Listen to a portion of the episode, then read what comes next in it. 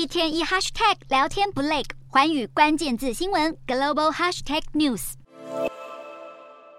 好莱坞的演员和编剧自本月十四日起首次展开双重罢工。奥斯卡影后梅丽史翠普、演员班史提勒和科林法洛等人都公开力挺罢工活动。另一名奥斯卡影后苏珊莎兰登更是和数千名演员与编剧一起走上街头。好莱坞巨星乔治克隆尼也加入呼吁改变的行列。他在声明中指出：“This is an inflection point in our industry.